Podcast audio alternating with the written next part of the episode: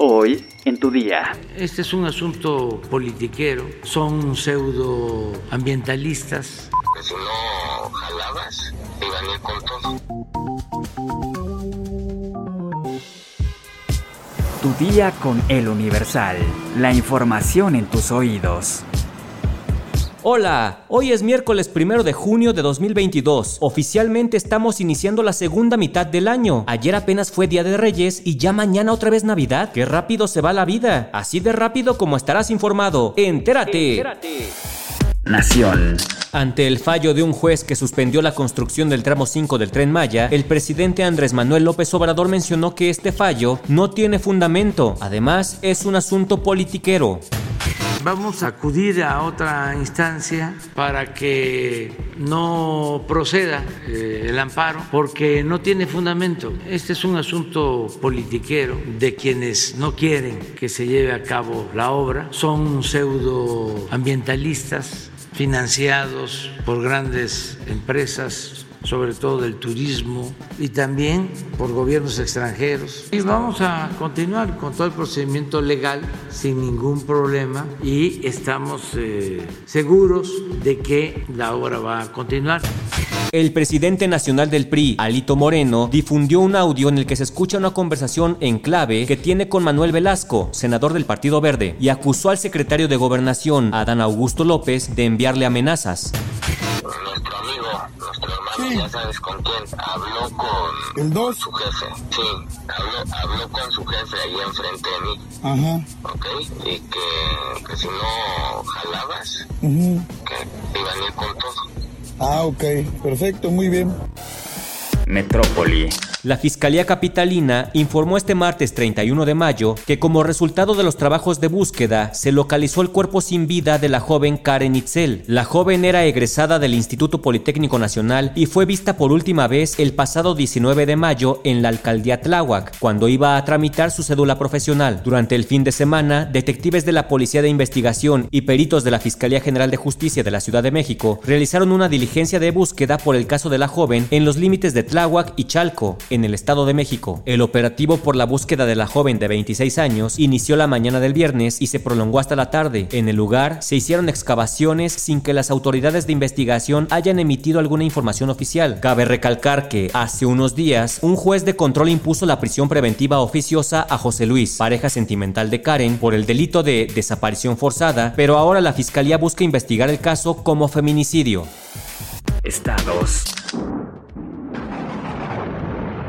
El gobernador Alejandro Murat reportó la noche de este martes 31 de mayo que tras el paso del huracán Ágata suman 32 personas desaparecidas, de las cuales 11 han fallecido, de acuerdo con el reporte preliminar de autoridades municipales. Murat detalló que el municipio de Xánica y San Mateo Piñas tienen alrededor de 7 personas que perdieron la vida. En Xanaguía, dos personas fallecieron, mientras que tres niños en Huatulco están desaparecidos. Los lugares con mayores afectaciones son Cipolite, Mazunte, San Agustinillo y Ventanilla. Además, el desbordamiento del río Ostuta y la interrupción del paso entre Santa María Huatulco y Pluma Hidalgo a consecuencia de que colapsó el puente La Herradura. Hasta el momento se tiene como reportado que continúa sin comunicación vía telefónica y sin energía eléctrica la población de San Pedro Pochutla y el arribo de más de 100 personas en los albergues de la Casa de la Cultura y el Palacio Municipal de este municipio. El Instituto Estatal de Educación Pública de Oaxaca informó que ante los efectos del huracán Ágata y ahora la baja presión remanente en el territorio oaxaqueño, las clases continuarán suspendidas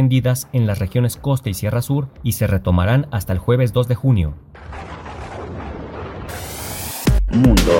La Casa Blanca insistió este martes en que busca un acuerdo migratorio en la Cumbre de las Américas, que se celebrará del 6 al 10 de junio en Los Ángeles, pese a las ausencias de Venezuela y Nicaragua y las dudas sobre la presencia de Cuba y México, entre otros. Una funcionaria de alto rango del gobierno de Estados Unidos explicó en una llamada con periodistas que están trabajando en una declaración respaldada por los asistentes a la cumbre en la que compartirán su visión sobre cómo hacer frente juntos al reto migratorio. De esta forma, Estados Unidos sigue adelante con sus planes pese a que la semana pasada el coordinador de la Cumbre de las Américas, Kevin O'Reilly, dejó claro que ni Venezuela ni Nicaragua iban a estar invitados y se mostró ambiguo sobre Cuba, cuyo presidente, Miguel Díaz Canel, ha dicho que en ningún caso asistirá a la cita.